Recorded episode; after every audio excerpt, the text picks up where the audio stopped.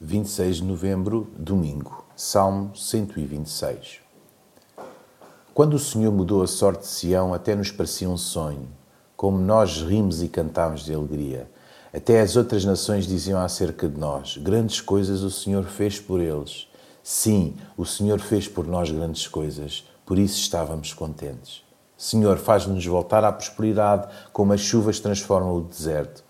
Os que semeiam com lágrimas hão de colher com alegria.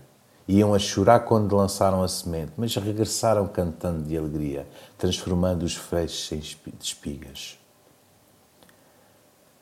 Para quem está exilado, certamente que o regresso à pátria é muito desejado e, ao concretizar-se, resultará em muita alegria.